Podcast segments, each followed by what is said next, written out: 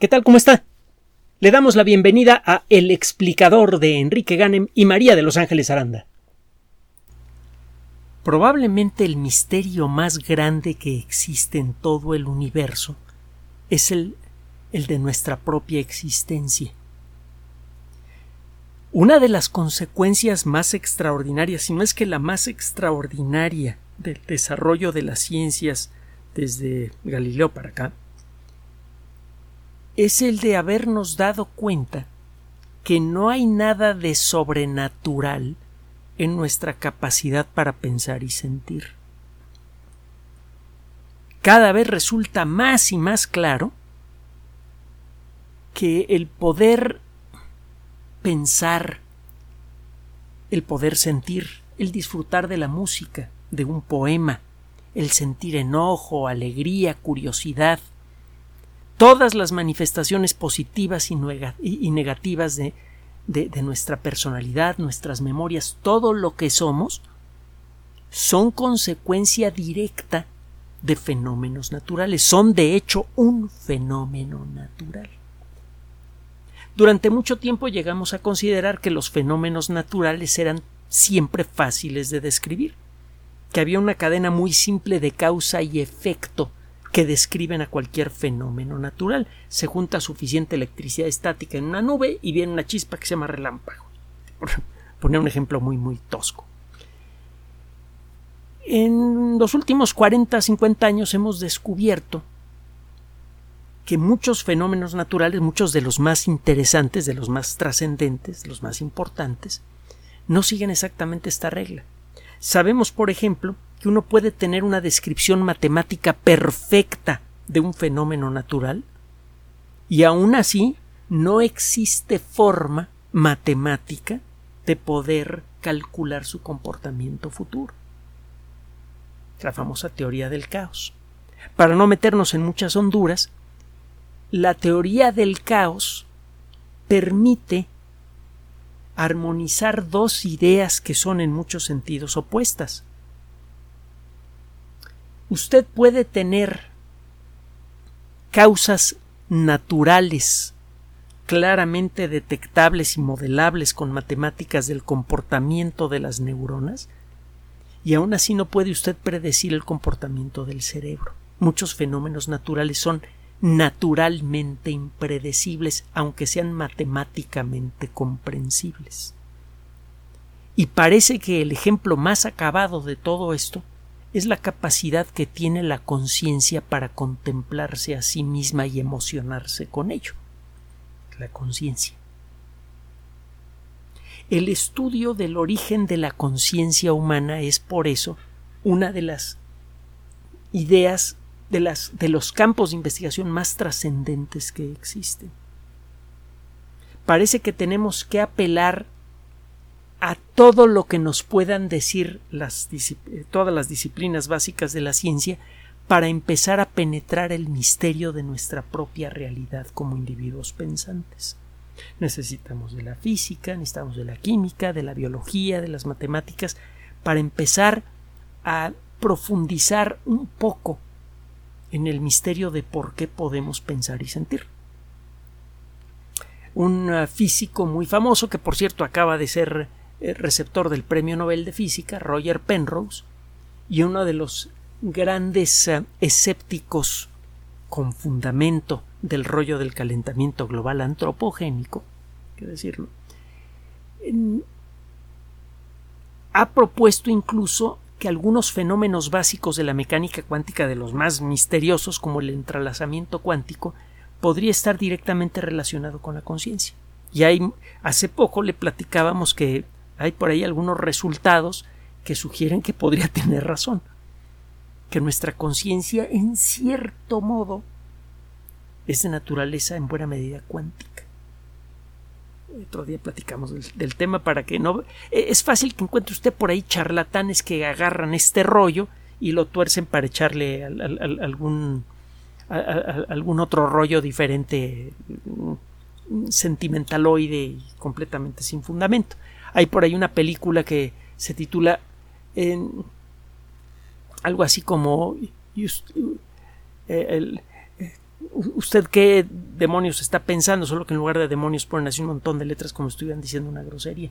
Eh, mucha de la gente que aparece allí no sabe de lo que está hablando. Pero bueno, es otro, otro asunto.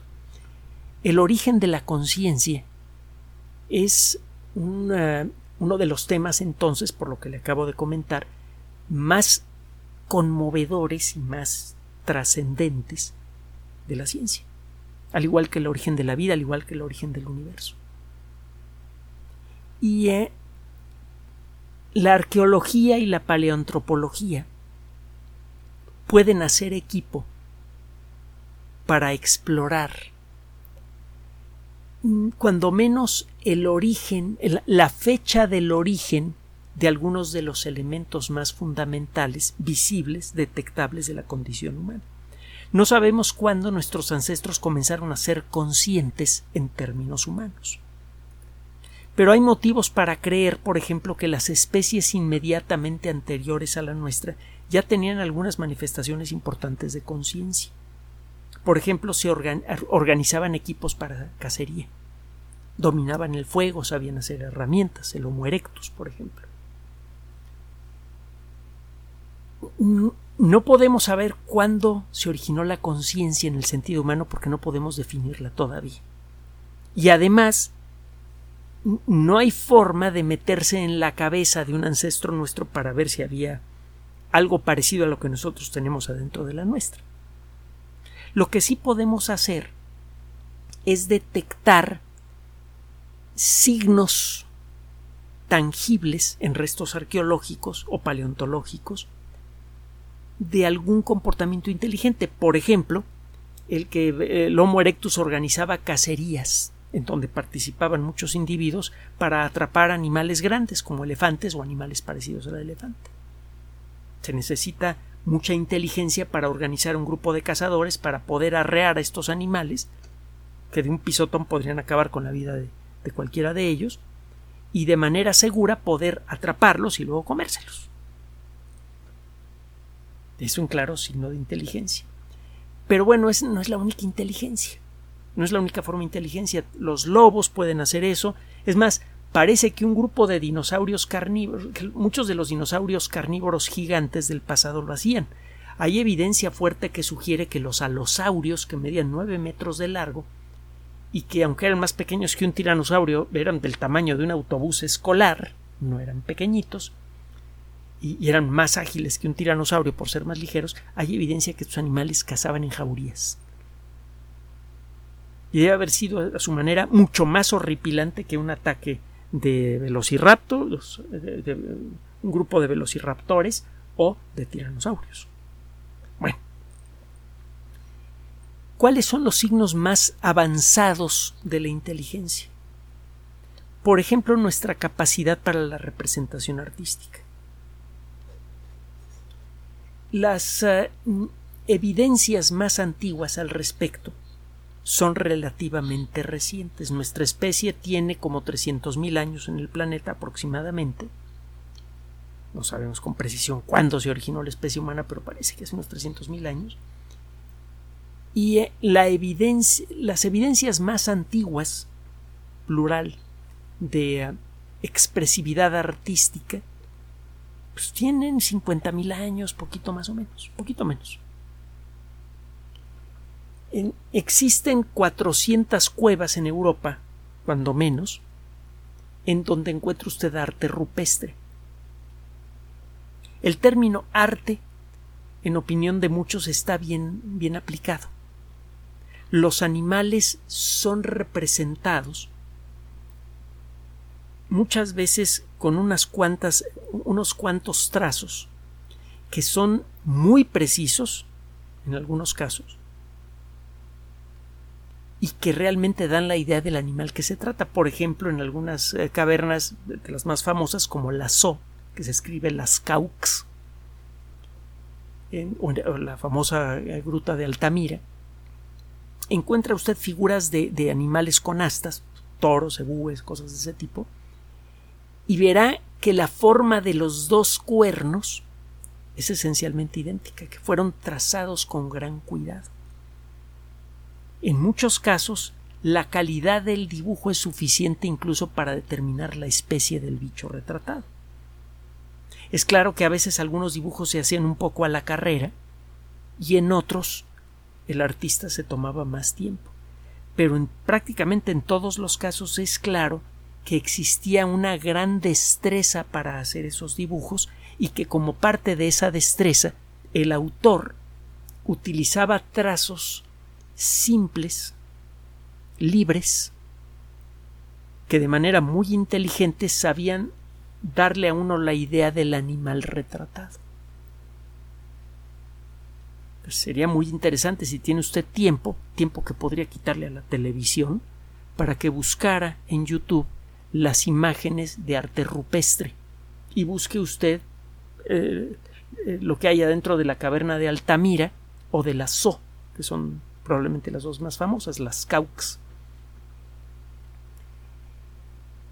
Una cosa que ha llamado la atención de muchos investigadores es que además de este arte figurativo, en donde aparecen las siluetas de, toda clase de animales, aparecen otras cosas que claramente no son eh, figurativas. Es decir, hay otras marcas que se repiten frecuentemente en muchos lugares que claramente no están representando a un animal o a una cosa.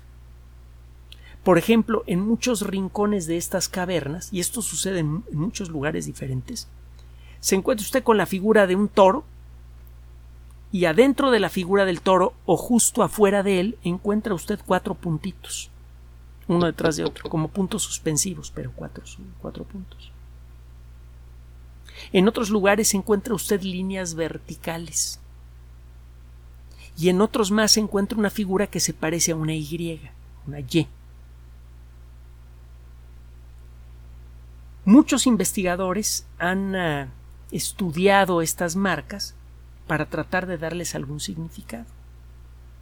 En algunos casos las figuras son muy, tor eh, muy, toscas, en otras han sido trazadas con gran cuidado hay, eh, por ejemplo, por allí un dibujo del perfil de un mamut. se distingue claramente que se trata de un mamut porque eh, el, mamut tenía una especie de domo en la parte superior de su cabeza. Entre otras características, el perfil del mamut es muy peculiar. Además, las patas delanteras eran en muchas especies de mamut, porque había varias, las patas delanteras eran más altas que las traseras. Hay dibujos en donde ve usted el perfil claro de un mamut, aunque el dibujo es un poco tosco, y encuentra estas eh, cuatro o cinco rayas al lado del animal, tan toscas como el dibujo. Y en otros lugares encuentra usted un dibujo muy refinado de un toro y encuentra usted estas rayas perfectamente pintadas. Los puntos suspensivos pues a veces son tres, a veces son cuatro, a veces son seis, a veces son más qué significan. Durante años, le digo, muchos investigadores, eh, incluso expertos paleógrafos, personas que estudian lenguajes antiguos, han tratado de darle sentido a estas imágenes. Por primera vez en la historia, un grupo de investigación está ofreciendo una explicación que se ve consistente. No sabemos si será correcta o no, pero es consistente. A la hora de revisar ejemplos obtenidos de estas cuando menos 400 cavernas y, sitios, sitios arqueológicos en donde hay arte rupestre, la, la, aplicación, la interpretación que proponen estas personas es consistente en todos los casos. Es la primera vez que una explicación de qué significan esos puntitos y esas rayas eh, resulta ser lo suficientemente buena como para poner deliciosamente nerviosos a muchos expertos. El trabajo que le vamos a presentar el día de hoy fue publicado en la revista arqueológica de Cambridge, el Cambridge Archaeological Journal. El trabajo es eh, de acceso abierto. Si alguno de ustedes tiene interés en buscarlo, nada más tiene que buscar el Cambridge Archaeological Journal y buscar algo sobre un sistema de escritura en el último número. Hay un artículo. Es el único que van a encontrar, porque le digo que es la única explicación que se ha ofrecido hasta ahora para estas marcas. Resulta que este grupo de investigación del eh, University College de Londres y de la Universidad de Durham sugieren, después de analizar visualmente y también con la ayuda de, sistemas de cómputo, sugieren una interpretación para los tres caracteres no figurativos más frecuentes que aparecen en todas estas cavernas, que son la línea vertical, el punto y eh, la figura que tiene forma de Y.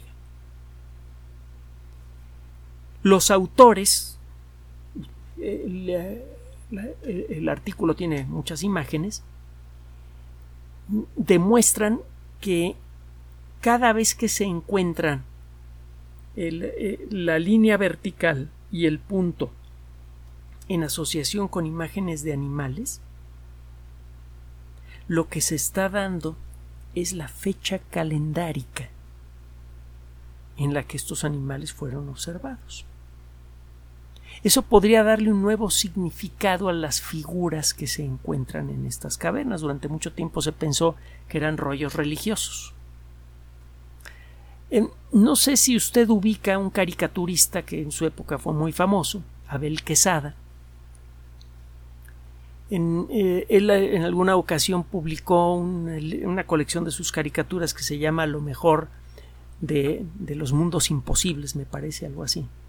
Lo tengo por ahí en la biblioteca, tengo que encontrarlo. Eh, el caso es que, entre otras cosas, él dice que um, eh, unos arqueólogos del futuro empiezan a revisar los restos arqueológicos de nuestra cultura y encuentra que había dos grandes tendencias político-religiosas que dividieron a la humanidad y que eventualmente esas dos grandes eh, perspectivas político-religiosas acabaron enfrentando a la humanidad y que eso provocó la guerra que acabó con esa con, la civilización eh, con nuestra civilización pues el la caricatura de Quesada hace referencia a lo fácil que es sacar las conclusiones equivocadas de la, poca evidencia que tiene uno en las manos. Al final del, de este trabajo, en el que uno cree adivinar que lo, que va a concluir Quesada es que los arqueólogos del futuro encontraron eh, el, viejo conflicto entre capitalismo y comunismo, las conclusiones a las que llegan los arqueólogos basados en la evidencia que tienen, que incluyen toda clase de escritos y de letreros y cosas colgadas en las calles y que creían que eran imágenes religiosas, pues concluyen que las dos grandes tendencias que se enfrentaron en el mundo del pasado eran Coca-Cola y Pepsi-Cola. bueno, teniendo eso en mente, que es posible interpretar mal las cosas aunque uno las tenga enfrente de la carota, en estos investigadores Ah, me, faltaba eh, decirle lo siguiente. Durante mucho tiempo pensamos que todo lo que se mostraba en Altamira, en La Soya, en ese tipo de lugares, eran figuras religiosas para hacer ceremonias. Probablemente no, o no todo. Probablemente también allí se llevaban registros fundamentales para tener que comer. Probablemente allí se registraba, por ejemplo, el número de lunas llenas que transcurría desde algún momento identificable del año, por ejemplo, cuando el sol salía proyectado sobre un cierto lugar del horizonte, y el momento en el que le llegaban las mamadas de mamut, las manadas de eh, bisonte, las manadas de distintos bichos de donde se proveían estas personas para vestirse, comer y todo lo demás. Es bastante consistente lo que encuentran estas personas una vez que se pone usted a, seguir la evidencia que le presentan a usted en el artículo. Eh, hay motivos para creer que estas marcas hacen referencia al cambio climático natural fácilmente observable que ocurre al principio de la primavera. Entonces estas marcas cuentan cuánto tiempo desde el momento del origen de la primavera es el que pasa asociado con la figura de estos animales. Probablemente, es una interpretación, estos puntitos dicen cuántas lunas llenas o cuántas otras unidades de tiempo pasan entre el inicio de la primavera y el momento en el que llegan las manadas de estos animales. La barra vertical y el punto entonces servirían para registrar el paso del tiempo. Y eh, probablemente una X cantidad de puntitos equivaldría a una barra, que se asemejaría un poco al sistema de conteo que se utilizaba en Mesopotamia, que aparece en, muchas ah, muchos registros en, en láminas de barro y que sirve de base para los abacos, que usted probablemente conoce. Incluso en la era de las supercomputadoras los abacos siguen teniendo presencia en el mundo moderno. Bueno, y otra de los de los descubrimientos que hacen, muy importante también, cuando menos es muy sugestivo, es que el símbolo que parece una Y estaría relacionado con, con el concepto de parir, de nacimiento. Muchos animales que tienen gran valor para muchas culturas, animales migratorios, pues generalmente llegan en una cierta época a un lugar, se establecen allí y allí tienen a sus crías.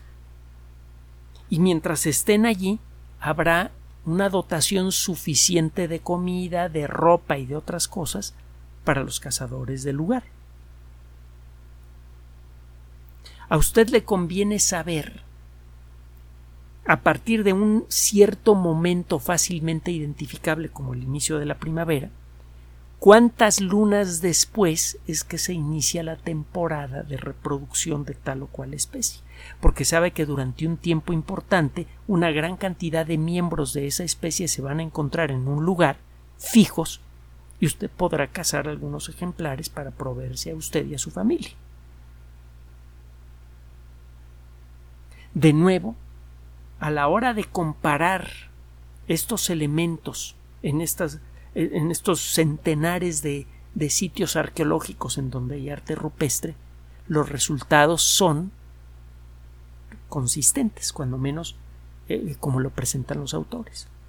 Obviamente no es posible demostrar más allá de toda duda que lo que dicen estas personas es correcto, pero por primera vez en la historia de la arqueología y la paleoantropología, tenemos una explicación consistente, potencialmente verificable, de lo que significan estos signos. Eso por sí mismo es un avance fenomenal, pero hay algo más. Hay mucho más. Uno de ellos es uno, un, elemento importante es que durante mucho tiempo pensamos que todas las culturas de aquella época eran nómadas. Usted no necesita llevar calendarios ni llevar notas si va siguiendo a los animales que caza. Pero si vive en un lugar en el que llegan primero tales bichos, se van, y luego llegan otros bichos, se van, y luego llegan otros bichos y se van, y usted puede aprovechar algo de cualquiera de esos tres tipos de bichos diferentes, ahí sí le conviene llevar un registro y llevar un conteo para saber si acaban de llegar los bisontes, ¿cuánto tiempo se van a quedar más o menos? Y después de eso, ¿cuánto tiempo hay que esperar para que lleguen los eh, para que lleguen manadas de mamut? Y entonces puede usted ir preparando las herramientas que necesita para atrapar distinto tipo de animales, puede mantener las reservas necesarias para aguantar entre que se van unos y llegan otros, etcétera, etcétera, etcétera. Esto podría significar que mucha de nuestra perspectiva sobre la forma en la que vivían nuestros antepasados hace 50.000 años está completamente equivocada en muchos sentidos. Ni hacían estas figuras para tener ceremonias religiosas en, el interior de las cavernas, o no nada más para eso. ni vivían una vida trashumante persiguiendo a los bichos que cazaban. Hay muchos comentaristas que dicen que esto no sería muy conveniente porque muchas veces estos animales, como parte de su migración, pasaban por zonas muy frías y de muy difícil tránsito. El moverse como cazador por esos lugares podría ser funcional, pero el moverse con una familia no. Entonces probablemente nuestros ancestros, cuando menos en estos ambientes, no eran nómadas o no completamente. Y estos son ya dos grandes cambios en nuestra perspectiva del pasado, pero hay un último más con el que quiero dejarle a usted al final de esta cápsula. Y es que, si esto es cierto, entonces estas marcas que hemos visto sin entender por décadas, incluso por siglos, podrían ser los primeros ejemplos de un lenguaje escrito. Si esto es cierto, entonces son triplemente significativos. Por un lado, por su significado registral, por otro lado, por su significado demográfico y finalmente por su significado simbólico. Lo que a final de cuentas nos ha distinguido del resto de la vida de este planeta es nuestra capacidad de ir acumulando conocimiento de una generación a otra. Y es gracias a la palabra escrita que hemos conseguido eso. El avance tecnológico que acabó disparando la revolución industrial y ahora la conquista del espacio, se inicia cuando Gutenberg desarrolla un sistema simple que permite dispersar el conocimiento adquirido a lo largo de miles de años por la civilización occidental en forma de libros impresos. Ciertamente la invención de la palabra escrita y su fácil dispersión por la colectividad hizo mucho por cambiar al mundo. De entonces para acá, mucho del progreso crucial de la sociedad humana ha dependido de libros, de todo tipo, desde la teoría de la evolución de Darwin o eh, las revoluciones de los cuerpos celestes de Copérnico o principios matemáticos de la filosofía natural de Newton, a libros como El Capital de Karl Marx, como eh, los libros de filosofía y matemáticas de Aldous Huxley, etcétera, etcétera, etcétera. Los libros han revolucionado el mundo, la palabra escrita ha revolucionado mil y mil veces a la sociedad y es en la palabra escrita en donde tenemos que encontrar los medios para crear recrear la sociedad moderna, algo que nos urge hacer en el menor tiempo posible. Parece ser que este proceso se inició mucho antes. Parece que uno de los elementos más distintivos de la condición humana apareció en las antiguas cavernas del último periodo glacial, hace más de 50.000 años. Gracias por su atención. Además de nuestro sitio electrónico www.alexplicador.net, por sugerencia suya tenemos abierto un espacio en Patreon, el explicador Enrique Ganem, y en PayPal, el explicador patrocinio por los que gracias a su apoyo sostenemos este espacio.